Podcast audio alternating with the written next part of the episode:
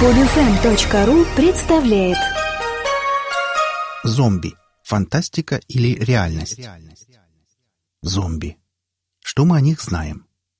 Само возникновение образа зомби восходит к западноафриканским культам Вуду, в которых присутствуют могущественные колдуны, способные воскрешать мертвых и затем превращать их в послушных рабов. Религия Вуду насчитывает более 30 миллионов последователей, значительный контингент которых составляет население западноафриканских республик. Религия имеет богатую историю и интересные условия возникновения. Впервые она появилась на Гаити в условиях колониального рабства. Рабам запрещали исповедовать свои этнические религии и усердно насаждали католицизм, но они проявили смекалку и оставили рабовладельцев с носом, приняв их католических святых и другую религиозную атрибутику, на самом деле поклоняясь не им, а своим народным богам. В итоге получилась интересная ситуация, что рабы и их владельцы исповедовали вроде бы одну и ту же религию, но на самом деле каждый оставался при своих убеждениях. По прошествии времени молодая религия видоизменялась и многое позаимствовала у христианства, став в результате интересным симбиозом европейских и народных африканских верований. Вуду можно назвать сложным мистическим видением мира, связывающим воедино человека, природу и сверхъестественные, то есть надприродные, лежащие вне знакомой реальности силы. Эта религия достаточно демократична. Духовный мир здесь доступен каждому, без каких-либо посредников. Как говорят об этом сами жители Гаити. Католик идет в церковь, чтобы разговаривать о Боге. Вудуист танцует во дворе храма, чтобы стать Богом. Приверженцы религии считают, что все вокруг пронизано незримой силой Лоа, что роднит Вуду с чисто шаманскими воззрениями. Лоа неисчислимы, как песок на морском берегу, и у каждого есть свой знак, имя и предназначение. В вудуистских ритуалах одно из основных мест занимает поклонение змею, заглатывающему собственный хвост, символу гармонии Вселенной и вечности в древнем мире. Как называют его гаитяне, Дамбалла Ведо — главный и обязательный элемент во всех таинствах Вуду, потому что он есть начало и конец всех вещей, океану вечности, со всех сторон окружающий материальный мир — безбрежное пространство, из которого все вышло и к которому все рано или поздно вернется вновь. Все это аспекты светлой стороны Вуду. Как любая религия, Вуду несет в себе глубокие философские воззрения, основанные на поклонении природе и ее стихиям. Но вернемся к нашим ожившим мертвецам. Современная интерпретация образа, где зомби — неразумный, но целеустремленный любитель человечины, во многом обязана фильмам Джорджа Ромеро «Ночь живых мертвецов» и «Расцвет мертвецов». Именно данные фильмы сделали этот образ культовым, и зомби начинают повсеместно использовать в комиксах, фильмах, книгах, компьютерных играх, живописи и других направлениях искусства.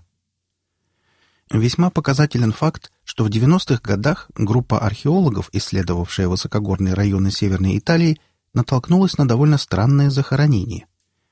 В ледниках лежало около сотни хорошо сохранившихся трупов. Вызванная на место группа экспертов после изучения секретных материалов СС пришла к выводу, что ученые Третьего рейха в ходе проекта «Нибелунг» работали над оживлением мертвых солдат. Тело погибшего обрабатывали специальным составом, куда входил бальзамирующий раствор, синильная кислота, адреналин и другие химические вещества – в мозг будущего бессмертного воина вмонтировали нечто, что сейчас мы бы назвали компьютерным чипом, электропровода от которого расходились по всем суставам зомби. Кстати, руководить армией зомби командующий мог, по всей видимости, дистанционно.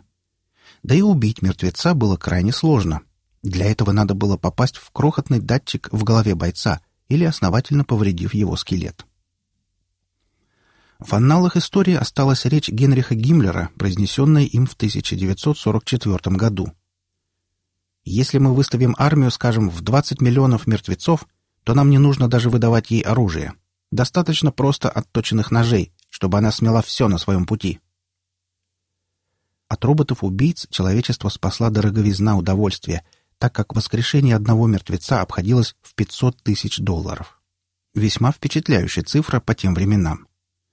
Но к весне 1945 года, свидетельствует Эрих Виндельман, немецкие ученые создали около 50 зомби. К такому выводу пришла группа экспертов, обследовавшая ледник. Среди прочих, погребенных во льду, было найдено и 50 бойцов с датчиками в голове и маркировкой «Нибелунг» на руках. Судьба данной секретной базы Третьего рейха загадочна. Есть предположение, что в апреле 1945 года совместными усилиями СМЕРШа и американских спецслужб она была взорвана. Основывается эта теория на весьма ненадежных фактах – при раскопках на месте предполагаемой базы был найден сгнивший рукав от американской шинели и диск от автомата ППШ. Возникает резонный вопрос.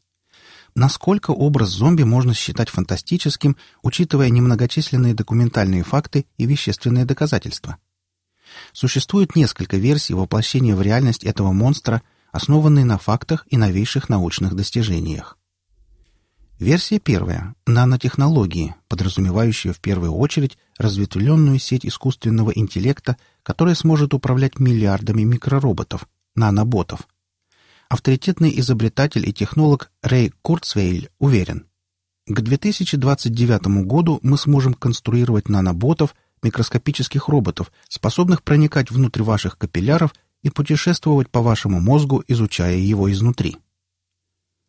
Микроскопические наноботы будут в состоянии вносить корректировки в наш организм на клеточном уровне, прочищать кровеносные сосуды, предотвращать возникновение раковых клеток и многое другое.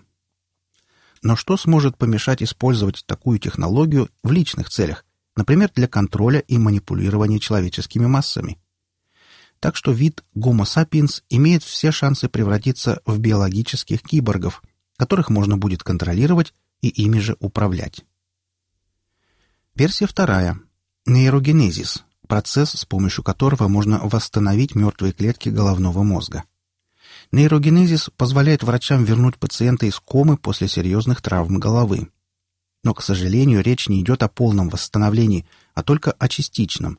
Сохраняются моторика и примитивные инстинкты, но никак не способность мыслить разумными критериями, придерживаться моральных принципов и делать аналитические выводы. Версия третья. Вирус. Несколько лет назад ученые заговорили о болезни сумасшедшей коровы.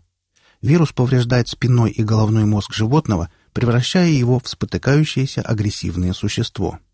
Люди, съевшие мясо такой коровы, заражаются, теряя координацию и возможность адекватно мыслить.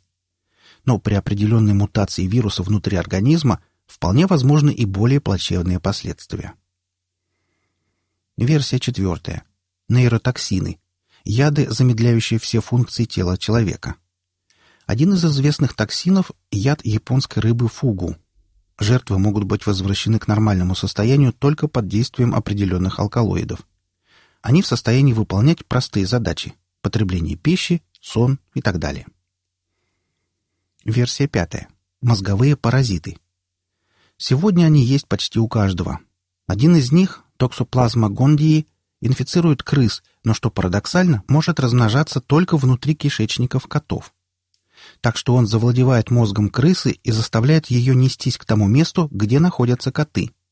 Крыса программируется на то, чтобы ее съели и даже не подозревает об этом. По данным последних исследований, подхватить токсоплазма может не только крыса. Микроорганизм обитает в организмах половины населения Земли. Прогнозы и вовсе шокируют. Стоит немного видоизменить паразит, и он станет делать с людьми то же самое, что и с крысами. Сценарий тотального контроля вполне вероятен, и даже не важно, кем мы в итоге станем – безмозглыми зомби, биологическими киборгами или солдатами без страха и упрека. Важно то, что нас уже нельзя будет назвать людьми в широком смысле этого слова. И такие перспективы не за горами – уже созданы все предпосылки, а передовые научные достижения позволяют взять под контроль все население планеты. Для тех, кто не знает, полная чипизация населения Российской Федерации запланирована к 2020 году, а в некоторых странах уже началась. Смотри статью Сергея Казиника «Чип мой мозг». Времени осталось совсем мало. Автор статьи Эдуард Стеганцов. Читал Олег Шубин. Скачать другие выпуски этой программы и оставить комментарии вы можете на podfm.ru.